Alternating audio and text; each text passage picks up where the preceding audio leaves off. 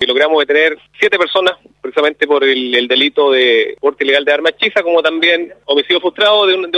de una persona inocente, una víctima que obviamente iba caminando por la cancha de fútbol. La línea investigativa apunta a eso, Recién anteriores que existía precisamente entre las dos las dos partes, una de la parte del supermercado que también disparó hacia la persona, digamos, a la cancha, donde estaba el otro afectado que, también respondió al fuego. Y producto de esa balacera cruzada una persona inocente que atravesaba por el lugar, obviamente recibió un impacto valen en su hombro izquierdo con salida de proyectil.